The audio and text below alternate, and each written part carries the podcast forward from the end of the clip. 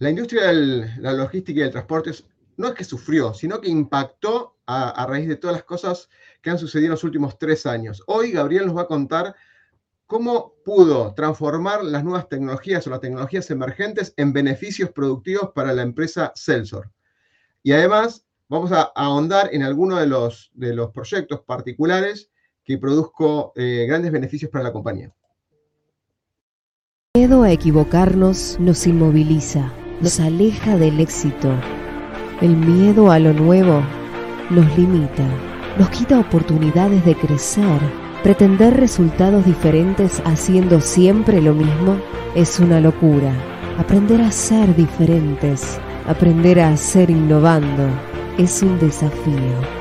Nuestra pasión nos moviliza a ilimitados desafíos. Y de eso se trata Negodocio, de lograr el éxito con pasión. Bueno, bienvenido Gabriel, sé que sos una, persona súper ocupada, ya nos contarás todo lo que haces en Celsur, es el, director de operaciones, nada menos que el director de operaciones de la empresa Celsur, una empresa de logística muy importante, de logística de aporte y distribución, naturalmente. Bienvenido, Gabriel. ¿eh? ¿Qué tal, Oscar? Muchas gracias. Gracias por, la invitación. ¿Cómo definirías Celsur, eh, perdón, Celsur en Celsur Logística eh, en términos de servicios? Mira, Celsur hoy es una, empresa, es una empresa argentina, eh, de capitales 100% argentino, muy, muy orientada a un mercado que, en logística se lo conoce como contract logistic, que, en español fácil sería, eh, nosotros diseñamos operaciones a la medida de nuestros clientes. Nosotros no tenemos un tubo donde subimos clientes a un servicio estandarizado, sino todo lo contrario. Tomamos la cadena integral del cliente y tratamos de desarrollar en la forma más integrada posible un servicio punta a punta, ¿no? Ya sea para sectores de, química, petroquímica, consumo masivo, eh, automotriz y todo lo que sea procesos tercerizables. Entonces, ese es nuestro, nuestro modelo o nuestra base de diseño de, negocios. Y estamos muy orientados a ese tipo de relacionamientos, ¿no? Tenemos una cartera bastante acotada de clientes te diría que entre 15 y 20 clientes hacen el, 80% de nuestra venta, donde tratamos de integrar la mayor cantidad de servicios saliendo un poco del modelo commodity. Tratamos de no vender un commodity, sino poner valor agregado a ese, a ese servicio final. O sea, no digo la palabra básicamente, pero es para, para resumir. Es un trabajo, o sea, de, alto poder de transformación en el sentido de modelar de acuerdo a las necesidades del cliente, porque lo que le falta se lo dan de alguna manera. Exactamente, es modelar, tratar de proponer y estar un paso adelante inclusive a la demanda, ¿no? El, negocio logístico es un negocio muy, muy dinámico, muy evolutivo, lo ha demostrado sobre todo los últimos, si, si querés, la pandemia fue un gran catalizador de todo esto, la pandemia y estas cuarentenas tan grandes y eso ha demostrado que la logística siempre tiene que estar a la par o un paso adelante de la demanda del cliente o todavía de por ahí lo que no sabe que es una demanda o una necesidad, ¿no? Porque a veces se, forma o se moldea el negocio en una demanda o una necesidad que aún todavía no existe, quizás. Gabriel, em, en términos de aprendizaje, eh, nombraste la pandemia y creo que eh, también otros temas de adaptación a los clientes eh, locales, por todo lo que fuera, economía, importación, exportación, todo lo que vivís en el día a día. ¿Qué, aprendizajes o qué transformación tuviste que hacer para Celsur esté preparado para darle ese servicio a los clientes o ese valor adicional, ¿no? Porque ya sabemos lo que pasó en la pandemia, pero en una empresa de logística que implica salir, distribuir y llevar ese producto en las condiciones limitantes que tuvimos en los últimos tres años, en todo sentido, ¿eh? económico y la, pandemia también. Mirá, la, verdad que hubo, la logística del momento uno fue decretada como un servicio esencial, porque obviamente se, concluyó que sin un, modelo logístico eh, fuerte eh, se podían generar graves problemas, ¿no? Tanto en, la, en industrias como la medicina o insumos hospitalarios, pero como en actividades tan básicas como llevar los productos a, a las casas de la gente. Entonces ahí hubo que hacer una, una conversión, una adaptación en tiempo real a un escenario inédito para no solo para la Argentina, sino para el mundo, donde de un día para otro nos vimos obligados a, a recluirnos en nuestras casas, donde hubo que adaptar la, cadena de valor, donde hubo que generar una logística de proximidad eh, como nunca se había visto. Si bien ya el mundo venía avanzando hacia, hacia un cambio en la dinámica del marketplace o de la omnicanalidad en términos de, compra y llegada al cliente, acá hubo como un, un 2.0 de todo eso en tiempo real con condiciones muy complejas. Entonces eso obligó a, la industria a estar, como te decía antes, un paso adelante, ponerse eh, adelante de este problema, liderar el cambio, porque realmente fue un cambio absoluto de paradigma, y, creo que estuvo a la altura, ¿no? Demostró que con las herramientas que tenía, transformándola con la capacidad de adaptación y de flexibilidad, que la logística lo es todo, sin adaptación, sin flexibilidad, no hay logística posible, logramos superar eh, de altísima complejidad y de altísimo dinamismo, que nos perdió tiempo una redacción del modelo de servicios, que es el que hoy se le está sacando muchísimo jugo, no solo en Argentina, también en el mundo. ¿no? Esta adaptación que llegó para quedarse, eh, en términos normales hubiera llevado muchísimo a desarrollarla y por la pandemia, por la cuarentena, por la dinámica del año 2021 principalmente, eh, fue como un proceso acelerado, ¿no? Y eso, nos, nos trajo a, este 2023 con paradigmas totalmente distintos, dinámica de consumo totalmente distinta y un consumidor que se acostumbró a otra lógica. Y hoy hay que estar al, ritmo de, esa demanda. No hay vuelta para atrás, naturalmente, Gabriel. Así escuchándote, no, no, le no le impactó para nada eh, lo que sería las ventas o la, la, gran migración de ventas, empresas que sabían y que no sabían de lo que es e-commerce, ¿no? donde se montaron, muchas empresas ni, tenían su plataforma para vender a través de e-commerce, sea eh, propio de terceros, para no dar nombres de los más conocidos, pero así como lo contás, no tuvieron ustedes, digamos, ningún problema de montarse en los clientes que cambiaran de plataforma de venta.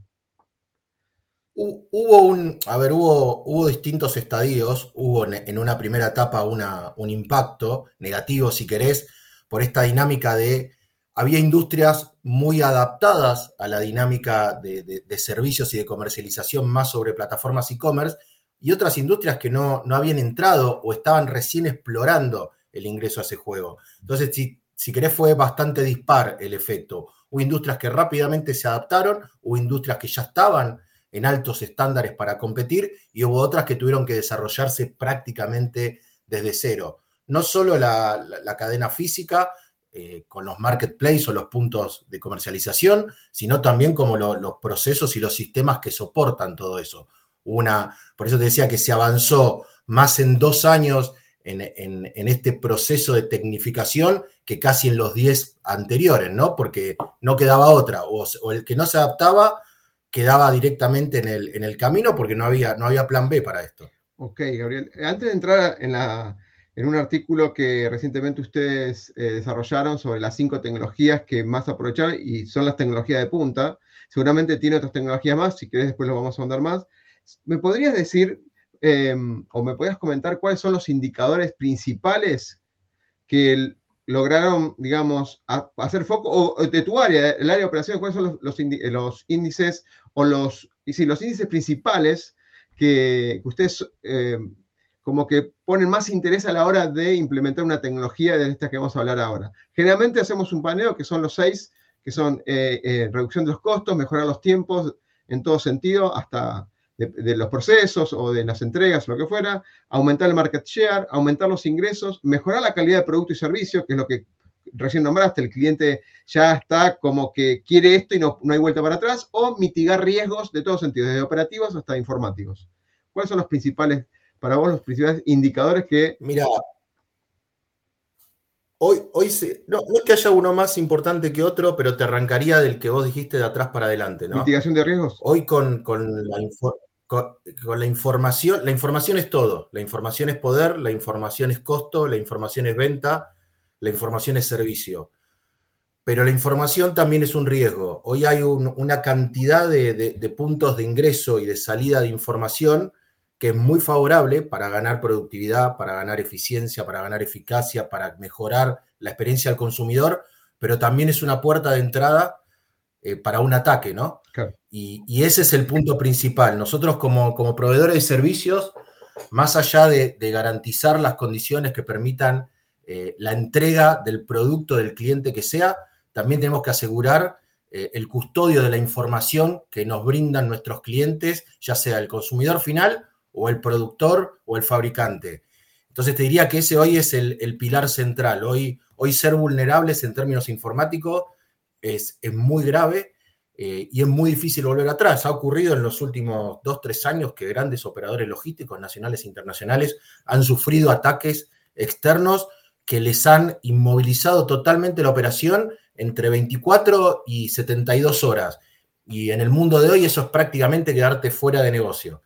Entonces te diría que ese hoy es el, pilar, todo lo que viene, tiene que ver con seguridad informática, todo lo que tiene que ver con, con, el cuidado o el habeas data, ¿no? El cuidado de la información que nos eh, dan en custodia nuestros clientes es clave. Sin eso, todo lo otro no existe. Y después, obviamente, eh, los tres pilares, ¿no? Que es servicio, que es la experiencia del cliente, costos, que es hacer lo mismo con menor esfuerzo, con más margen, y todo lo que tiene que ver con productividad, que a su vez tiene que ver con costo y tiene que ver con servicio, ¿no? En esos tres pilares pivotean cualquier desarrollo que, que quieras llevar adelante para un cliente, pero vuelvo al inicio, sin seguridad, tanto de la información como de las cosas, como de las personas, es inviable cualquier modelo de, operaciones logísticas. qué bueno escuchar eso, ¿no? Porque tema de ciberseguridad, seguridad de la información y privacidad a veces no, no, no, fue tan importante. Entiendo que el 2020, a separarse de la fuente, como a veces decimos,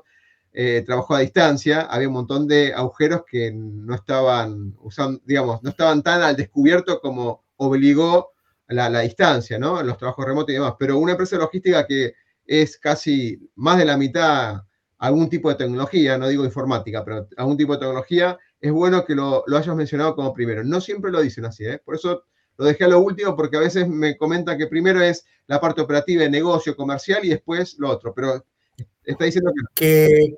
que... si hoy no empezás por ahí, primero no, ya el, mundo tiene unos estándares altísimos en nivel de ciberseguridad. Como vos decís, este, el, modelo de, gestión del 2020-2021, donde llevó a la gente a las casas, que fue una ganancia en muchos sentidos, también fue un riesgo porque abrió un montón de ventanitas de ingreso que antes no existían. La gente trabajando desde las oficinas tenía unos protocolos, el, sistema de seguridad que cuando vos lo llevaste al ambiente domiciliario, quedaste como muy expuesto y diste N puntos de entrada. Y eso también, obviamente, eh, echa la ley, echa la trampa, incentivó a, muchas, muchas personas a, tratar de entrar ahí, ¿no? Entonces, eh, se generaron muchas estafas, tanto en los sistemas bancarios, que si querés son de los más seguros y los más avanzados, como pasando por todas las cadenas.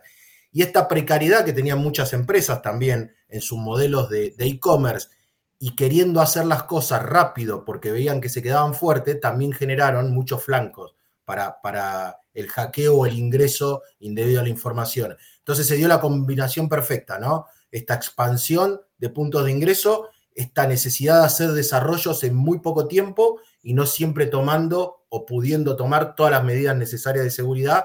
Entonces diría que siempre fue un pilar, pero en los últimos dos años se transformó en el pilar, porque si vos tenés una ruptura en tu modelo de seguridad informático, no importa tu productividad, no importa tu estrategia de costo, no importa tu nivel de servicio, quedás totalmente fuera de, todo parámetro de elegibilidad por, grandes compañías. Aplaudo, aplaudo esa, esa mentalidad, aplaudo porque es la nueva eh, mentalidad que hay que tener con todo lo que está pasando con el tema de los datos, o bueno, ahora en Argentina hay una nueva ley que se está por, revalidar, que es la ley de datos personales, eh, en relación a las bases de datos, no tanto la parte operativa, pero sí la base como proveedores, eh, empleados y clientes, con lo cual aplaudo tus palabras. Déjame compartir el artículo como para hacer un paneo sobre la tecnología. Mm, me, impactó que tengan todas las tecnologías, ah, generalmente le dan mucho lugar a la robótica y automatización, que pareciera natural dentro del campo de la industria de la logística, y no tanto en otros elementos.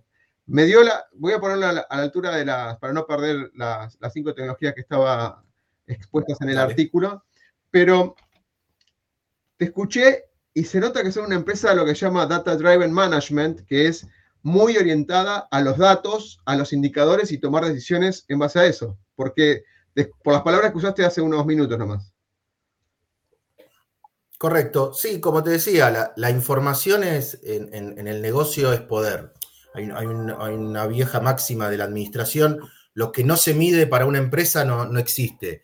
Y, hoy, eh, por los avances tecnológicos que hemos tenido, hay, mucha abundancia de datos, no siempre información, hay que saber qué hacer con esos datos. No, no, que abunde es necesariamente bueno, sino en lo que haces con esos, con esos datos que genera, logras generar, pero hoy la tecnología lo que te permite es un dato en tiempo real, ese dato instantáneo que te permite corregir desvío y tomar acciones de lo que antes, si querés, era un modelo más de, autopsia, ¿no? Yo esperaba al final de un análisis y tomaba datos eh, basados en estadística. Hoy todo lo que tiene que ver con, Big Data y los modelos de blockchain permiten esa, información instantánea y una gestión en tiempo real que, contribuye, como decíamos, ¿no? a mejorar la productividad y la, estructura de, recursos afectados, que al final es costo, que al final es, es, eh, competitividad. Totalmente, Gabriel. El primer punto que figura en este artículo habla de transporte eléctrico y sostenibilidad, o sea, todo lo que es el impacto al medio ambiente y demás.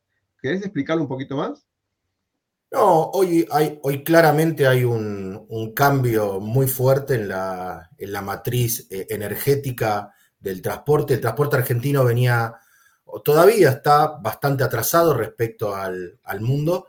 Eh, nosotros seguimos siendo muy dependientes, eh, no, no solo de, combustibles fósiles, porque lo vamos a seguir siendo y, está bien porque tenemos vaca muerta como gran potencial, pero combustible fósil en lo que es transporte logística en su diseño más básico, ¿no? que es el diésel. Y no hemos hecho esa, esa revolución de evolución hacia el GNC, hacia el GLP y como siguientes pasos, obviamente, la tecnología híbrida, la tecnología 100% eléctrica y ni hablar en un futuro no muy lejano el, hidrógeno. Argentina empezó a recorrer ese, ese camino Obviamente no es fácil, obviamente requiere inversión, requiere infraestructura, pero la logística ya lo empezó a hacer. En última milla se está trabajando muchísimo con, equipamiento eléctrico porque es más sencillo para la corta distancia.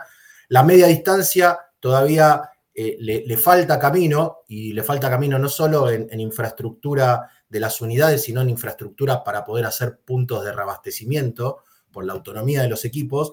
Por eso creo que esto va a ser un proceso evolutivo, ¿no? pasar del diésel al gas, pasar del gas a lo híbrido y pasar de lo híbrido a, lo eléctrico. No sé si vamos a llegar a modelos 100% eléctrico, quizás hasta saltemos el 100% eléctrico y lleguemos antes al, hidrógeno, que es otro, eh, ese sería creo la verdadera revolución, pero Argentina está en un, en un proceso de cambio y Celsur tratando de acompañar, ¿no? Primero transformando su matriz de combustible tradicional a combustibles de nueva generación y camiones de nueva generación, tratando de ir a camiones de, con mayor capacidad útil de carga, lo que también termina generando obviamente una disminución de huella de carbono, porque con la misma tracción transporto más, más toneladas, y después la evolución del combustible, ¿no? Yendo a combustibles fósiles más verdes, como puede ser el gas, y en algún momento pasar a una matriz híbrida o eléctrica que reduzca aún más la huella de, carbono. ya que se nota que sos un estudioso del tema, y te quiero aprovechar para decirte, desplacemos un poquito lo que es la economía latinoamericana o propiamente argentina. ¿Qué crees que las empresas de hoy les faltarían o cuáles son los impedimentos reales de hoy de las otras empresas, no necesariamente de, de Celsur, sino en, una visión más amplia de implementar lo que estás contando? Porque estamos apartando lo que son las energías eh, no renovables y estás poniendo energías renovables de, de alguna manera, ¿no? No, como te digo, a ver, esto es un ciclo de, de recambio. Ah, de evolución nomás, es de evolución. De evolución. Sí, porque eh, lleva una evolución natural, tenés que hacer una revolución de, una, evolución del parque, una renovación del parque, tenés que montar la infraestructura necesaria. Hoy la tecnología empezó a evolucionar no solo en infraestructura, sino en tiempos de apostamiento para la recarga, ya sea de combustibles fósiles eh, basados en gas o en tecnologías eléctricas pero es un proceso evolutivo que va influyendo naturalmente. En otros países mucho más rápido por la capacidad de inversión y la infraestructura, como puede ser Estados Unidos, por ejemplo.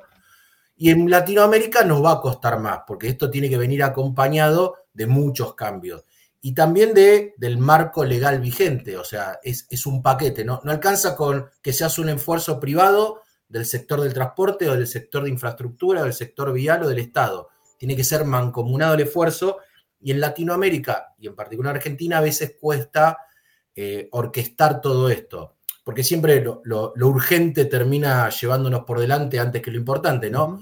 Pero el camino se ha empezado a recorrer Obviamente es más fácil trabajar puertas adentro en los procesos que dependen 100% de uno, como puede ser eh, cambio de tecnología de iluminación, energías que uno usa en sus bases propias, equipos de movimiento interno.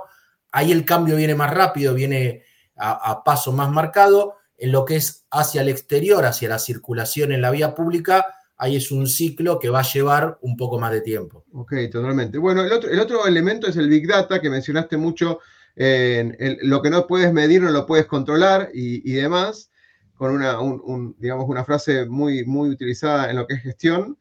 Em, ahora, hablaste de que Big Data permitía reducir los costos y mejorar la eficiencia como la productividad también. ¿Qué fuentes de, datos principales o cuáles son las fuentes de datos que ustedes utilizan que son las principales para, la toma de decisiones o para lo que es la, la buena operatoria, las mejores prácticas de la operatoria de, de la logística y del transporte. hoy datos se generan eh, todo el tiempo, ¿no? Desde, desde, lo que es distribución de última milla, que genera datos en tiempo real, tanto de, la entrega y del proceso de entrega como de la unidad que está transportando.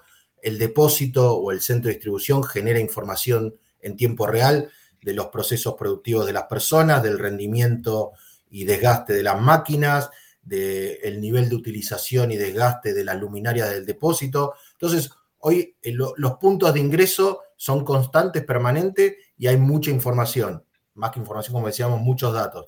El tema es saber qué hacer con eso, cuál descartar, cuál tomar y qué acciones son ejecutables en tiempo real y qué ejecuciones necesitan algún plan o alguna inversión en infraestructura. Pero es los puntos de, de generación de información y vinculado a otro de los puntos del artículo, que es el Internet de las Cosas, ¿no? Hoy la tecnología nos ha permitido que cualquier eh, artefacto productivo, eléctrico, electrónico o inclusive eh, eh, cualquier equipo a combustión genere información en tiempo real, poder tomar esa información y procesarla. Entonces esa vinculación de la Big Data con el Internet de las Cosas nos permite que todos los elementos dentro de la operación se transformen en un generador, de la operación, perdón, se transformen en un generador de datos para después eso se transforme en información que, nos termina brindando mayor capacidad de gestión. ¿Qué, qué eh, Internet de las cosas, vamos a, resumirlo, ya sé que no están así, pero son sensores y accionadores, dispositivos que sensan o accionan en forma inteligente. Si, vamos a discutir un poquito lo que es inteligencia, pero llamémoslo inteligente. ¿Qué, qué dispositivos de estos te causó más impacto a la hora de que lo viste por primera vez implementado? Mira, uno a veces tiende a buscar algo más. Eh, es tentador eh, ir medio un modelo de, guerra de las galaxias, ¿no? Donde aparecen eh, máquinas manejándose solas. Pero lo, interesante en Internet de las Cosas, que a mí más me sorprendió en, pruebas que hemos hecho piloto y en implementaciones que hemos hecho, es lo más sencillo. y cuando lo implementamos, me impresionó por lo sencillo, lo fácil y lo barato, que, es generalmente uno lo que busca en el ámbito de negocios. Una implementación que hicimos recientemente, que está en etapa de testeo, es orientar a la seguridad de las personas, ¿no? Es colocar un, sensor en los cascos de las personas que está interfaciado con cámaras vinculados a un sistema de inteligencia artificial. Esa cámara lo que va buscando todo el tiempo dentro del depósito, que es una cámara común y corriente como las que podemos tener en un sistema de seguridad hogareño, son cámaras de alta definición, lo que busca son condiciones seguras o inseguras dentro del depósito. Y algo muy interesante que estamos aplicando es un, chip en el casco de un operador de piso que se vincula a la cámara, que se vincula a la máquina y lo que busca es evitar situaciones de riesgo donde por proximidad la máquina pueda generar un accidente sobre la persona. Estamos hablando de máquinas que pesan 2, 3, 4 y hasta 10 toneladas.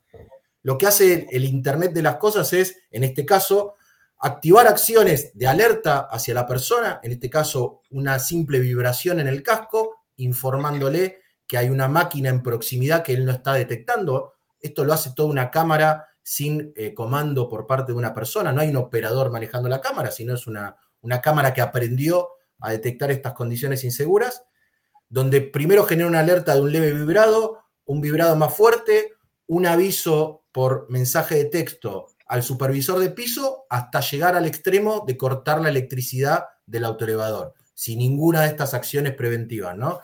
Y algo que, por eso te digo, no, no sin ir a la solución futurística o de, o de algo parecido a Star Trek o a Guerra de las Galaxias, algo muy sencillo, ¿no? Un casco que es de uso común y habitual, una máquina dentro de un depósito que está inventada hace décadas y una cámara de tecnología digital sí montada sobre un sistema de aprendizaje de inteligencia artificial que empieza a detectar y a reconocer situaciones inseguras y en base a eso toma acciones. Entonces, lo que me llamó mucho la atención es la simpleza, y te digo, toda la implementación de este proceso nos llevó, eh, no quiero exagerar semanas, pero no llegó a dos meses a estar plenamente operativo en un depósito de 20.000 metros cuadrados. Increíble.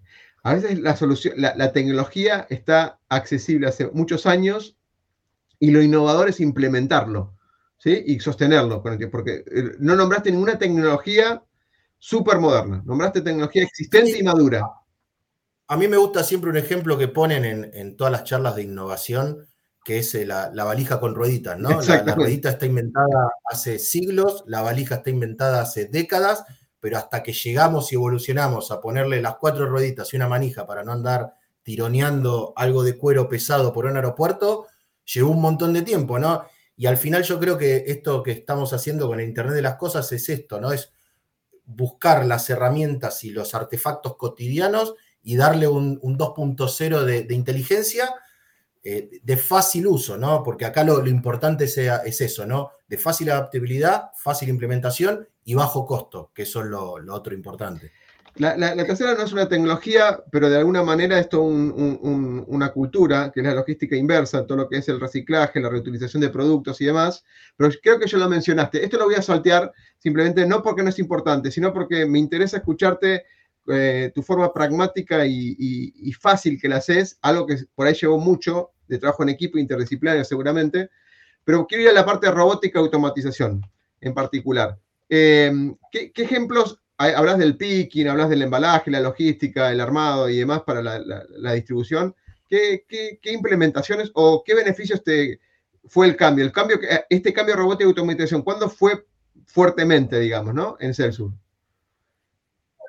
en realidad como parecido a lo que hablamos al principio de la charla, no es un proceso evolutivo, ¿no? la, tecnología nos ha permitido ir eh, progresando en estos procesos de robotización, automatización. las primeras grandes industrias que robotizaron fueron la industria automotriz, con líneas de montajes y demás.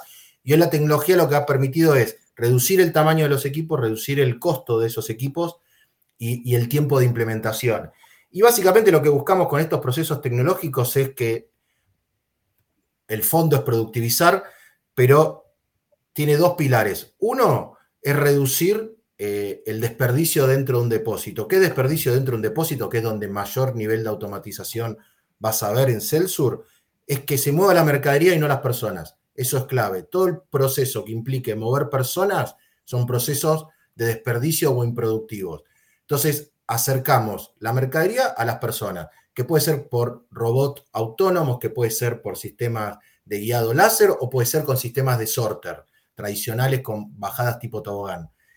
Y el otro punto que busca la tecnología es productivizar y ganar en seguridad. En la medida que vos muevas menos a las personas, menos probabilidad de accidentes tenés, que es lo que buscas como prioridad, ¿no? Que todos lleguen a la casa sano y salvo después de una jornada laboral. Entonces, ha sido un proceso dinámico donde se han empezado con pequeñas cosas, como te decía, y donde hoy tenemos procesos, por ejemplo, robotizados de estrichado de pallets, ¿no? Donde todo el proceso de poner el film al pallet, que pareciera algo muy, muy secundario, hoy lo hacen todos robots autónomos. Entonces, de vuelta, sacas a la persona que tiene probabilidad de error, que tiene probabilidad de, de accidente, productivizás y hacer que la mercadería se mueva sola. Hoy, gracias a los robots autónomos y de aprendizaje inteligente, se ha mejorado muchísimo el diseño dentro de, los depósitos, que lo que se busca es tener la menor cantidad de superficie. La superficie en la Argentina, pero en el mundo es cara. Las grandes extensiones de superficie son muy caras e improductivas. Y el problema que tenemos hoy es con las grandes superficies es que para adquirirlas a costos competitivos cada vez nos tenemos que alejar más de los centros de consumo. Lo que nos ha permitido la robotización es ir a superficies más chicas, cerca a los centros de consumo, que eso nos juega en contra porque son más caras, pero la compensamos por una mayor productividad de esa superficie. Y dentro de Celsur estamos acompañando ese, ese movimiento. ¿Cuál es la complicación en la Argentina? Lo que todos sabemos, ¿no? Eh, la, disponibilidad de esa tecnología hoy no se fabrica eh, en gran parte en la Argentina. Eso implica una necesidad de importación, lo cual hace que en este tipo de, momentos eh, que atraviesa hoy la Argentina o desde los últimos años sea complicado. Pero lo que es importante en términos de robotización y automatización, no todos los procesos son robotizables y automatizables. Hay que saber elegir. Hay procesos donde siempre va a ser más efectivo o eficiente el, proceso humano tradicional. Hay que elegir muy bien dónde y cómo, y no todos son automatizables y robotizables de la misma manera, que eso es lo otro importante. No es un cortar y pegar. No hay una solución, o por ahí es una combinación de muchas tecnologías en pos de todo el proceso. Pero ahí es importante entender la cadena punta a punta y saber en cada etapa del proceso qué y cómo automatizar y con qué tecnología. Excelente, excelente, qué bueno eso. Em, por último, nombraste algunos temas de, inteligencia artificial aplicados a las cámaras de seguridad, como el ejemplo este que dijiste recién, em, de la seguridad de las personas. Haces mucho hincapié con la seguridad de las personas. digamos, entiendo que las personas construyen una, una organización, así que se nota en tus palabras la importancia que son en tus equipos. Por último, para, la última tecnología es, se intitula Inteligencia Artificial Machine Learning, una engloba a la otra indistintamente. ¿Dónde destacas esto? Porque mucho el, resumen que puntualmente se muestra es más a las tareas operativas, ¿no? A, que le estás dando un lugar a la inteligencia artificial a, pareciera, ¿no? Como las tareas repetitivas para evitar los errores humanos, lo que se puede automatizar y comparar automáticamente, ¿por qué no, no? Hacerlo. Sí, hoy como te digo, nosotros estamos, hacemos mucho hincapié en la, en la seguridad de las personas, porque es el, es el recurso más valioso que tiene una organización. Sin personas no existe la organización. Y aparte, atrás de, todo accidente, que hay una vida humana, hay costos también. O sea, el, nivel de, accidentes o de accidentología que puede tener una organización también trae aparejados una, ineficiencia muy alta en, en costos. Y ese es un foco principal, porque todo lo que vos puedas productivizar en condiciones seguras lo productivizás dos veces. Y hoy es donde más estamos aplicando orientados, ya sea a prevenir, pero también ahora estamos con algunas pruebas pilotos como para, para accionar eh, eh, acciones, ¿no? De, detectar personas eh, accidentadas y que eso accione llamados de alerta, ya sea a, bomberos o, emergencias médicas, que accione también y sepa detectar la tecnología, el nivel de daño o, dolor que puede estar sufriendo una persona por cambios en la temperatura, pero también lo utilizamos, por ejemplo, para detección de, patentes, de números de contenedores, para productivizar y automatizar la carga de información a los sistemas de gestión. Eh, y hoy estamos muy volcados en esto, ¿no? por, ¿Por qué nos volcamos mucho a lo que tiene que ver Internet de las Cosas vinculado a las cámaras y atrás de eso potenciar a través de Machine Learning e inteligencia artificial, porque nosotros tenemos muchísima disponibilidad de cámaras. Estamos todo el tiempo mirando lo que pasa dentro de nuestros predios productivos. Entonces lo que nos llevó a volcarnos muy fuertemente a tratar de aprovechar esa tecnología que ya tenemos y reconvertirla en algo que tenía que ver con una orientación netamente de seguridad patrimonial, reconvertirla a algo más productivo y de valor agregado. Entonces nos focalizamos principalmente en eso. Ok. Gabriel, la última pregunta y con esto cerramos y te agradezco enormemente tu, disponibilidad. Es, ¿cómo ves el futuro de la logística? Uno diría, los drones, por un par de años atrás, decían que los drones iban a llegar a la última milla, entregar las últimas millas en lugares sobre todo inhóspitos, mientras la autonomía del dron lo permitiera de alguna manera. Pero ¿cómo ves vos en, en diferentes aspectos el futuro de la logística y el transporte, por lo que estás viviendo hasta ahora? Mira, el futuro claramente tiene que ver con, esto que venimos hablando, ¿no? Cada vez mayor disponibilidad de información, cada vez un usuario final que quiere más y mejor servicio. Entonces, obviamente, la logística se va a tener que adaptar a esto. La, última milla 100% robotizada y automatizada va a llegar eventualmente. No, no sé cuánto falta para eso, creo que, que, bastante. Pero hoy lo que se busca es esto, ¿no? cercanía del consumidor con el producto, acercar ese punto de consumo. El modelo logístico de los últimos años lo ha demostrado y creo que eso se va a profundizar. Son cada vez lugares de consumo más pequeños, con el modelo este de Dark Store, por ejemplo, como tiene en, la Argentina muchas cadenas de, entrega de pedido, vamos a salir de las grandes superficies de comercialización a pequeñas superficies que van a ser más puntos de entrega o de retiro que de compra, porque la gran parte de la experiencia de compra va a, pasar a través de, plataformas digitales y la logística va a ir mutando atrás de eso, ¿no? La, logística de los, de los 80, de los 90 y de los 2000 eran grandes superficies de almacenamiento vinculadas a grandes superficies de comercialización, las megatiendas eh, de, supermercado y de retail, con centros de distribución de 50.000, 60.000, 70.000, 100.000 metros cuadrados dando servicio a esas grandes tiendas y el modelo está migrando, ¿no? Estamos yendo a pequeñas tiendas de proximidad con poco stock, con mucho servicio y que son puntos más de retiro que de compra. Y la logística va a tener que ir acompañando eso, donde va a haber que ir a modelos mucho más intensivo de ruptura de cargas, donde el nivel de congestión